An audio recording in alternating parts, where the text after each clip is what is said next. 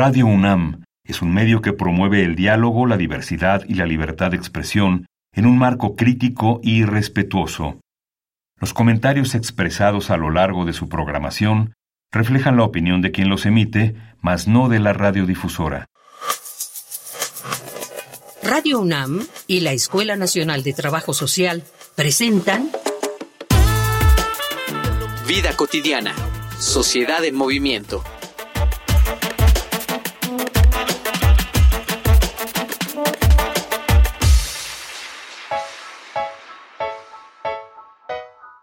Con el tiempo nos volvemos resistentes, y no precisamente de forma positiva.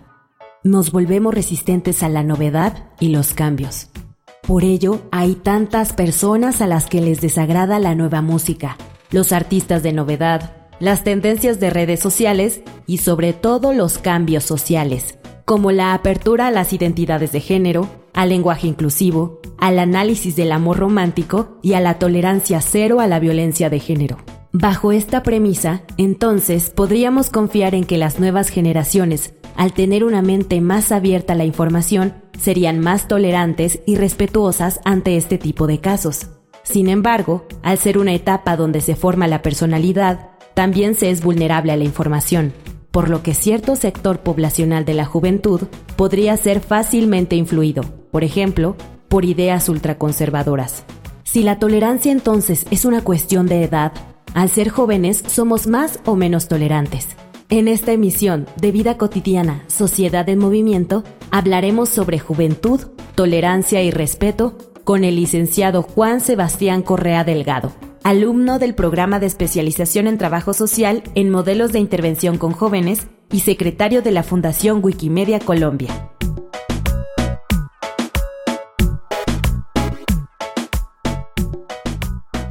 Bienvenidas, bienvenidos. Soy Ángeles Casillas. Iniciamos Vida Cotidiana, Sociedad en Movimiento. Hoy vamos a platicar a propósito del Día Internacional para la Tolerancia que fue hace dos días. Vamos a platicar sobre las juventudes, eh, cómo manejan la tolerancia, cómo manejan el respeto a lo diverso, a lo que no es igual.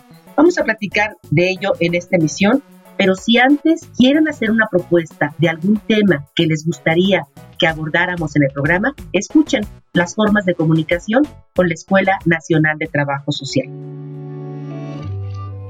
Facebook, Escuela Nacional de Trabajo Social, ENTS, UNAM.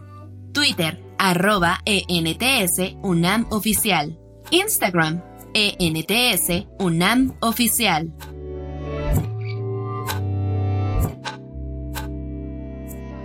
Me da muchísimo gusto dar la bienvenida a nuestro invitado, licenciado Juan Sebastián Correa. Bonita tarde, bienvenido. Muy buenas tardes, licenciada Ángela, y muy buenas tardes a todos ahí en, en el estudio. Muchísimas gracias. Vamos a iniciar. ¿Qué debemos entender, Juan Sebastián, por tolerancia? Primero, si te parece, y después hablamos de sus implicaciones. Eh, sin duda alguna, la tolerancia nos remite a aquellos eh, clases de ética y valores, aquellos espacios en la escuela donde nuestras docentes eh, hacían énfasis en esta palabra, ¿no? Y uno, digamos, en el ámbito práctico encuentra la dinámica de que la tolerancia se parte como esta actitud que tenemos todos los seres humanos para respetar a aquellos que consideramos diferentes, que son diferentes con nosotros y que se expresan, conciben, ven el mundo de otra manera. Esto, esto resulta clave, esto resulta clave este concepto porque sí o sí nos remite generalmente al respeto, ¿no? Tolerancia y respeto pareciera que son palabras, valores, actitudes eh, hermanas y en ese orden de ideas el respetar a los demás, eh, eh, digamos, hace parte como una condición necesaria de la tolerancia y es un elemento fundamental ya que somos seres sociales. Eh, muchos autores, autoras han afirmado que claramente necesitamos de los otros y las otras. Entonces una, una sociedad sin tolerancia y sin, y sin respeto creo que sería inviable desde el ámbito social y cultural. Rompamos mitos, Juan Sebastián. Puede decirse, y me corriges si me equivoco, puede decirse que quien profesa el respeto en su actitud, en su comportamiento hacia las y los otros, demuestra este respeto siendo tolerante? ahí me parece que, que hay que romper, y, me gusta mucho la pregunta porque hay que romper con cierta idea que tenemos preestablecida, como aquello que tolerancia y respeto es esta postura que asume al otro como desde la distancia, ¿no? Entonces yo lo tolero porque está allá, está en ese lugar y, y yo, yo, no, yo no establezco una comunicación con él, no me relaciono con él o ella. Y desde esta lectura la tolerancia y el respeto se asumen como carga, como un deber, como una obligación.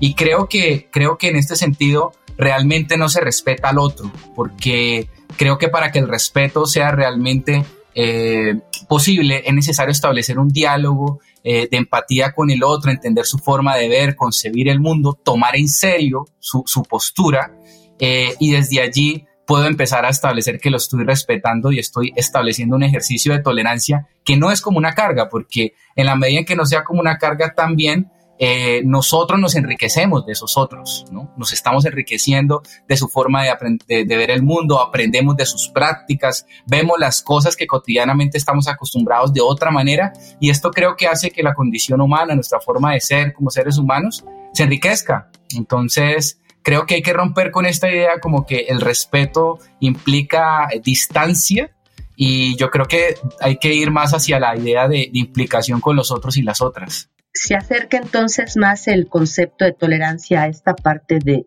del diálogo, de la aceptación, de la empatía? Sí, yo, yo considero que está más por esa, por esa vía, porque se nos ha leído, se nos ha entendido que la tolerancia es como, como el diferente está allá y yo lo dejo quieto, él me deja mí quieto a mí, eh, y, eso, eso pareciera que es respeto, ¿no? Eh, y yo creo que el respeto pasa por, por, por intentar entender cómo ve el mundo del otro, ¿no? Eh, entender sus problemáticas, por qué piensa como piensa, por qué, a qué obedecen sus prácticas, y también hacer un ejercicio como de, autoanálisis, ¿no? ¿Qué del otro hay en mí, no? Eh, eso creo que, que, como seres sociales que vivimos en comunidades y grupos es clave, entonces sí o sí pasa por la empatía, y, eso nos, nos lleva a, enriquecer muchísimo más nuestra forma de ser como seres humanos. Fíjate qué bien que lo comentas así, porque de repente tenemos este, este error al decir que la tolerancia es como el tope, ¿no? De lo que puedo aguantar. Y no, no es así. Es, más allá de todo lo que tú nos comentabas de empatía, diálogo, respeto, eh, convivencia, inclusive. Hablando de tolerancia, ¿cómo visualizas la, la, forma en la que las juventudes asumen este concepto que se traduce en práctica? Claro, e, es una pregunta muy importante, sobre todo en el mundo contemporáneo, porque si algo caracteriza a las juventudes y nos caracteriza a nosotros, los jóvenes, es precisamente que estamos en un contexto donde la diversidad es un elemento fundamental, ¿sí? Las múltiples identidades que hoy en día hacen parte de la condición juvenil, pues eh, son diversas en términos de territorio, de espacios culturales, de artes, de culturas, y esto lleva precisamente a que nosotros los jóvenes tengamos una postura de ver el mundo abierta, ¿sí? donde la diversidad parece eh, una condición necesaria para relacionarnos con nosotros. Hoy en día, eh, fácilmente en los espacios escolares universitarios, uno se puede encontrar con personas de distintas partes eh, del país, distintas partes del mundo, con prácticas y costumbres muy diferentes a las nuestras. Y en ese sentido creo que nosotros los jóvenes tenemos esa, esa apertura a las diferentes identidades que hoy nos, nos constituyen. A propósito de, del Día Internacional para la Tolerancia, vamos a escuchar algunos datos con relación a este, a este tema en nuestro país. Vamos a una infografía social. Infografía social. Cada 16 de noviembre, desde 1995, el mundo celebra el Día Internacional para la Tolerancia. La Declaración de Principios sobre la Tolerancia la describe no solo como un deber moral, sino como un requerimiento político y legal para los individuos, los grupos y los estados. Al situar a la tolerancia dentro de los derechos humanos, pide a los estados que legislen para proteger la igualdad de oportunidades de todos los grupos e individuos de la sociedad. La tolerancia implica respeto a las ideas, creencias o prácticas de los demás cuando son diferentes o contrarias a las propias, así como el reconocimiento, la aceptación y el aprecio al pluralismo cultural, a las formas de expresión y en todo a los derechos humanos. Esto supone empatía y solidaridad, ser flexible, saber escuchar, observar y aceptar la diferencia como parte normal de nuestra vida. Todos somos diferentes y ahí está la riqueza, en la diversidad. Para construir una sociedad de respeto y de aceptación, la tolerancia es nuestra arma más fuerte y la educación es el medio más eficaz para fomentarla, pues el primer paso es la difusión de los derechos humanos. En nuestros tiempos es particularmente necesaria, pues los estereotipos, la ignorancia y el odio amenazan con destruir el tejido de las sociedades cada vez más diversas.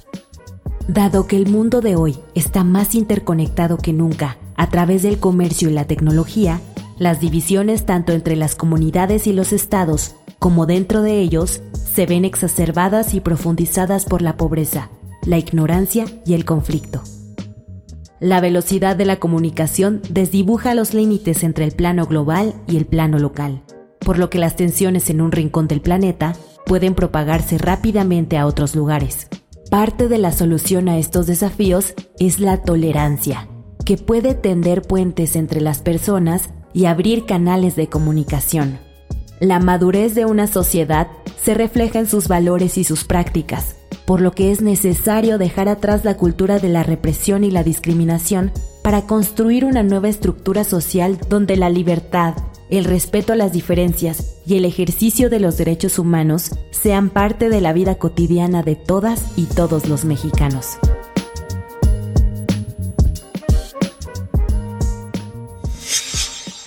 Pregunta aquí muy interesante que nos prepara producción. Y con esto que nos comentabas, Juan Sebastián, acerca de, de estas juventudes, de esta diversidad, de estas múltiples identidades, ¿tú crees que las y los jóvenes de ahora son más o menos tolerantes que las y los jóvenes de hace dos décadas? Eh, pues digamos que en términos generales eh, yo me atrevería a decir que sí, partiendo de que, de que esta, esta opinión, esta lectura que hago de la realidad parte de lo que conozco y de mi experiencia directa y pues yo situaré como dos ejemplos, ¿no? He tenido la oportunidad de ser estudiante de la UNAM y de conocer ciudad universitaria y creo que la misma ciudad universitaria en sus dinámicas cotidianas es un gran ejemplo de cómo habitan diversas identidades juveniles en el mismo espacio y tiempo eh, y allí, allí confluyen, independientemente de orientaciones políticas, ideológicas y culturales. Eh, y esto precisamente lleva a, muchos de nosotros los jóvenes a asumir diferentes prácticas. Uno, uno podría hablar incluso que nuestras identidades son híbridas, en el sentido de que toman elementos locales, nacionales, internacionales, pero también políticos, ideológicos de ciertos territorios, eh, temas musicales y de cultura muy específicos, de las industrias culturales que hoy proliferan. Y eso creo que nos lleva a una condición para podernos relacionar con los otros, con los demás jóvenes eh, y las demás jóvenes, a, asumir una posición precisamente eh, de tolerancia y respeto y convivencia. Entonces, en mi experiencia precisamente en Ciudad Universitaria, eh, fue uno de los grandes aprendizajes que me ha dejado pasar por este gran campus y es precisamente poder ver, aprender de, personas no solamente de distintas partes eh, de, de, los Estados Unidos mexicanos, sino también de diversas partes del mundo, ¿no? Eh, y aprender de los distintos lenguajes y prácticas. Yo creería, desde mi lectura, preciso, eh, como, como, estudiante de la UNAM, eh, que sí, los jóvenes de hoy en día tenemos una apertura más hacia esta, a, esto, a esto de la diversidad. ¿no? Creo que nos atraviesa y nos constituye dentro de nuestra identidad. Nos vamos ahora al otro lado de la moneda o con el otro actor, las y los adultos. En esto que hemos llamado por muchos, por muchos años, ¿no? El adultocentrismo. Quiere decir entonces que nosotros tenemos menos recursos para ser tolerantes hacia estas nuevas expresiones? Eh, eh, eso es un elemento que me parece clave. Voy a dar una respuesta como, como de sí y no, ya explicaré por qué, pero, pero también a uno a la medida que va, que va avanzando la edad también aplica ciertas prácticas. A mí a veces me ha sucedido y ahí me siento muy representado tal vez con mis padres o abuelos, cuando empiezo a ver a los, a los, a los, a los jóvenes o niños o niñas y que tienen ciertas prácticas que son distintas a las mías y uno empieza como con estas afirmaciones un poco conservadoras, ah, pero es que antes era mejor, antes había mejor música, antes, entonces es donde uno se da cuenta que un poco la identidad se va, se va sentando, ¿sí? Y pues yo, yo me atrevería a decir que, que, que sí y no. Yo diría porque sí, pues digamos en la opinión pública y en lo que hoy en día se habla, eh, se hace mucha referencia a que los jóvenes de hoy en día son la generación de cristal. Se utiliza este tipo de, de, de, de, señalamientos, un poco diciendo que, que, los jóvenes son frágiles, que ahora no aguantan nada, que por cualquier cosa se enojan, cuando, cuando es todo lo contrario, cuando uno, uno analiza que hay detrás de pronto de, manifestar un inconformismo, por ejemplo, frente a la xenofobia, frente al clasismo, frente a la homofobia, lo que es una resistencia precisamente a, esta idea de lo único, ¿no? de una sola identidad. Lo, que está resistiendo es precisamente las, las diferentes formas de ver y concebir el mundo. Entonces, uno a veces ve que dentro, dentro del el mundo adulto se utilizan estas categorías, o como, o como que los millennials, eh, centennials y todas estas categorías que el mercado ha inventado, eh, esto nos delimitan y nos llevan precisamente en que no nos comprometemos, que no trabajamos lo suficientes, pero creo que no se analiza algo que a todos nos pasa y es que cada generación es hija de sus condiciones históricas.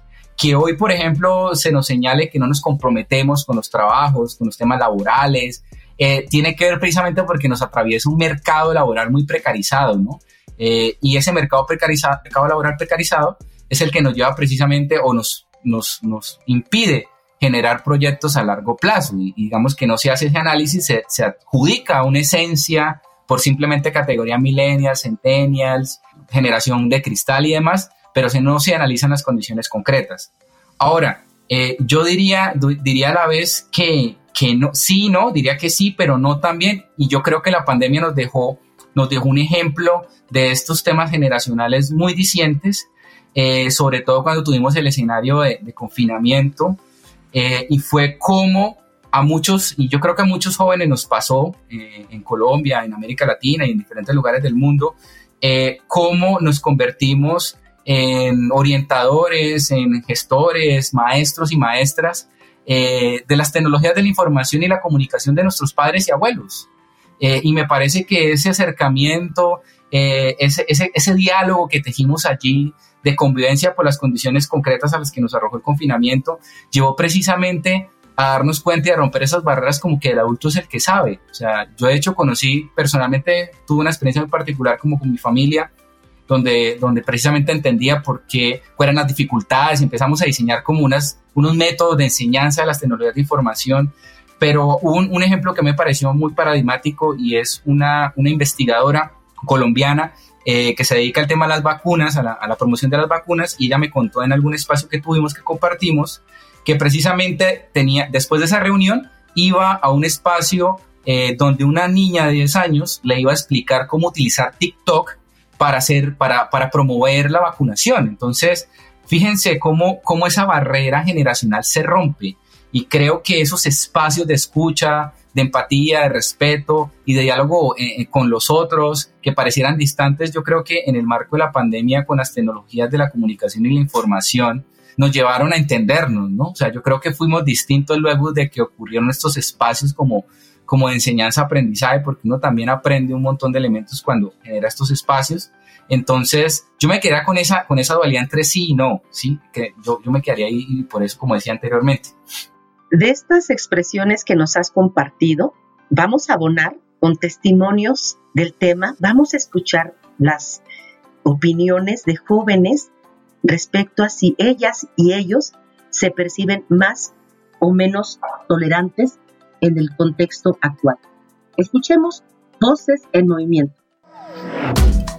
Voces en Movimiento. Buenas tardes, mi nombre es Karen y tengo 26 años.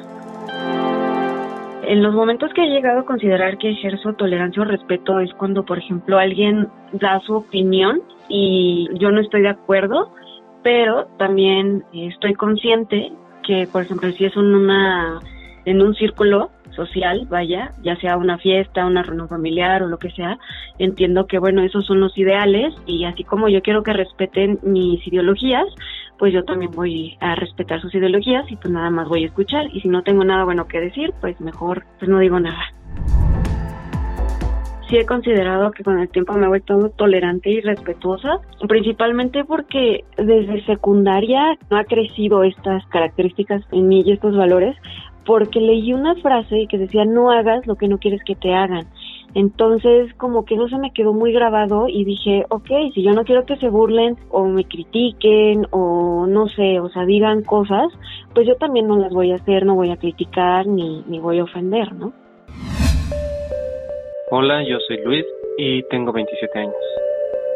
Pues yo creo que en todo momento lo trato de aplicar ya que, bueno, en mi caso estoy trabajando con puntos de vista opiniones o simplemente comentarios, ¿no? Siempre hay gente dando puntos de vista, siempre hay gente dando opiniones, siempre hay, hay un mar de información. Entonces, hay veces que uno va en la vida escuchando, viendo toda esta información, redes sociales, el mundo entero, ¿no? Las personas hablando en el transporte público. Así que habrá comentarios que tal vez a uno no le parezcan, habrá comentarios que no esté de acuerdo, pero pues es esa parte de tratar de escuchar y entender al prójimo para poder coexistir dentro de esta sociedad. Considero que me he vuelto más tolerante y respetuoso conforme van pasando los años porque entiendes que no todas las personas viven tu vida, no todas las personas han pasado por lo mismo que tú has pasado, así como tú no has pasado ni pasas por lo mismo que los demás. Es esa parte que vas aprendiendo a que todos tenemos esa batalla, tan siquiera de quiero llegar en la noche a descansar, entender lo que todos podemos estar pasando. Fíjate, Sebastián, que me, me, gustó mucho esta frase que nos compartes. Cada generación es hija de sus condiciones históricas. Y me parece que un punto nodal es el que tú comentabas anteriormente, ¿no? El poder tener tolerancia a estas diferencias entre las generaciones que nos hacen pues concebir el mundo de una manera pues muy diferente ¿no? y actuar en consecuencia. Entonces, pues entendámonos de esa manera. Yo, yo, yo te comparto algo este, y es personal. Un día que se conmemoraba el, el Día de la Comunidad LGBTTI, mi hija me dijo, este, abrázame, felicítame. Le dije, ¿por qué? Me dice ella, porque soy bisexual. Y yo le dije, ¿cuándo me has felicitado tú? Porque soy heterosexual. ¿No? ¿Qué opinas? No, precisamente eh, esas, son los, esas son las tensiones generacionales o los cambios generacionales, porque precisamente la diversidad nos lleva a concebir en que el mundo está cambiando y se está moviendo a propósito del proceso histórico. Y, esto que, que, usted nos, nos comparte me parece muy, muy significativo y muy simbólico en el sentido precisamente eh, de, los de las nuevas dinámicas, ¿no? Y cómo, cómo nos entendemos, ¿no? Eh, claramente hay un tema hoy en día y es precisamente todas las diversidades eh, de carácter sexual eh, y, creo, que, creo que entendernos, escucharnos, no satanizarlas, no, no perseguirlas, porque se cree, e, eso sucede mucho en la medida, y, y, es una autocrítica también, ¿no? En la medida en que uno va creciendo, como les decía, se va sentando como en ciertas posiciones y uno parte como de la idea de que todos deben seguir el mismo camino, ¿no? Entonces, si yo a tal edad dice tal cosa, entonces, o, el miedo que generalmente me tiene el padre o la madre de que cree que su hijo va a cometer los mismos errores, ¿no? Entonces, y se olvida que cada uno tiene su transición precisamente por las condiciones históricas y culturales concretas. Entonces, creo que esta nueva apertura precisamente entre las eh, diversidades eh, de carácter sexual y, identitario nos llevan y nos plantean pues, pues nuevos retos, ¿no? Y, nuevas apuestas. Y creo que estos diálogos son necesarios. Estos diálogos son necesarios me gustó mucho eh, este ejemplo que nos comparte, esta anécdota. De verdad que es un orgullo tenerte como alumnado en la en nuestra máxima casa de estudios. Me gustaría mucho que pudieras apoyarnos en cerrar el programa con algunas medidas desde tu experiencia, con algunos tips, algunas recomendaciones, si es que el nombre así pues pudiera utilizarse, para que las y los jóvenes en esta relación con su sociedad actual pudieran generar o fomentar mayor tolerancia. Yo quisiera partir precisamente dentro de estas condiciones históricas y sociales. Claramente hay unos limitantes, eh, hay un sistema económico neoliberal, pero también informático eh, y precisamente con la tecnología atravesado, que creo que nos debe, eh, nos, ha, nos ha acelerado mucho la dinámica y la forma de ver el tiempo, ¿no? Y de relacionarnos con nosotros. Y creo que precisamente para el, tema que hoy nos convoca, tolerancia, respeto, eh, a propósito de mi experiencia personal con mi familia, eh, con este tema de las nuevas tecnologías de comunicación, es que yo creo que tenemos que abogar muchísimo más por, por la escucha y por el diálogo con nosotros. Estos espacios de decir, oye, eh, oye, espera, ¿por qué actúas así o por qué piensas esto? Escucharnos mutuamente. Y yo creo que esa escucha en un mundo que va acelerado, creo que es un, acto de, de, resistencia humana muy necesario. Y en ese orden de ideas, en la medida en que se escucha y se establece un diálogo con el otro, creo que se gestan estos espacios precisamente de tolerancia, respeto y no como una carga, porque creo que esta idea de la tolerancia tú te quedas allá, es más de ignorarte, es más de, ignorar al otro, de negarlo. Creo que la idea de, poder dialogar eh, y tener una escucha activa con los demás, creo que, creo que es un elemento clave para poder generar espacios de tolerancia, respeto y convivencia. Tal vez una vez al día eh, eh, escuchar atentamente, conversar con alguien con el que todos los días eh, tal vez nos vemos, nos encontramos, pero, pero de manera utilitaria, tal vez de manera automática, y tal vez tomarnos una pausa, oye, ¿cómo está realmente? ¿Cómo te ha ido esta semana? ¿Cómo vienen estas fiestas de Navidad? No sé, desde, esa, desde esos discursos, desde estos diálogos, poder, poder escuchar, entender al otro, enriquecerse, porque solamente un diálogo, cuántas historias y aprendizajes no deja. yo creo que en la medida en que nos vayamos escuchando, creo que podemos construir esto, sociedades más tolerantes, respetuosas eh, y con lógicas de convivencia pues, pues, pues, mejores, ¿no? Que es como lo que buscamos, sobre todo en escenarios que no sean violentos, que es lo que estamos intentando, reducir los niveles de violencia eh, en este frenesí en el que vivimos. Entonces yo abogaría por la pausa, el diálogo, la escucha eh, y por volver a esos momentos de conversación, de calma, de pausa, de tomarnos un café, un chocolate y, y poder entender el mundo del otro. Me encantó el cierre de programa que nos apoyaste a realizar. Nos quedamos con esto que sí nos motiva, ¿no? Esta parte de la escucha activa, el interés genuino, pero pues implica un compromiso, es verdaderamente llevarlo, llevarlo a la práctica, tener esta paciencia de sabernos diferentes. Sobre todo estoy, estoy pensando entre las generaciones y entre las propias juventudes hay grandes diferencias, pero me parece que este escucha y diálogo que tú propones nos va a quedar como una tarea que tenemos que estar practicando de manera cotidiana, como nuestro programa. Quiero agradecerte de verdad a nombre de Radio UNAM, de la Escuela de Trabajo Social, que hayas compartido con nosotros estos temas. Llegamos al término ya de nuestro programa, no sin antes agradecer a nuestra productora Ivonne Gallardo la información que prepara Carolina Cortés, Angélica Tobar, la coordinación de Roxana Medina. Yo soy Ángeles Casillas, me despido confiando en que podamos coincidir en nuestra siguiente emisión. Tengan una muy bonita tarde. Vida cotidiana, sociedad en movimiento. Es una coproducción entre Radio UNAM y la Escuela Nacional de Trabajo Social.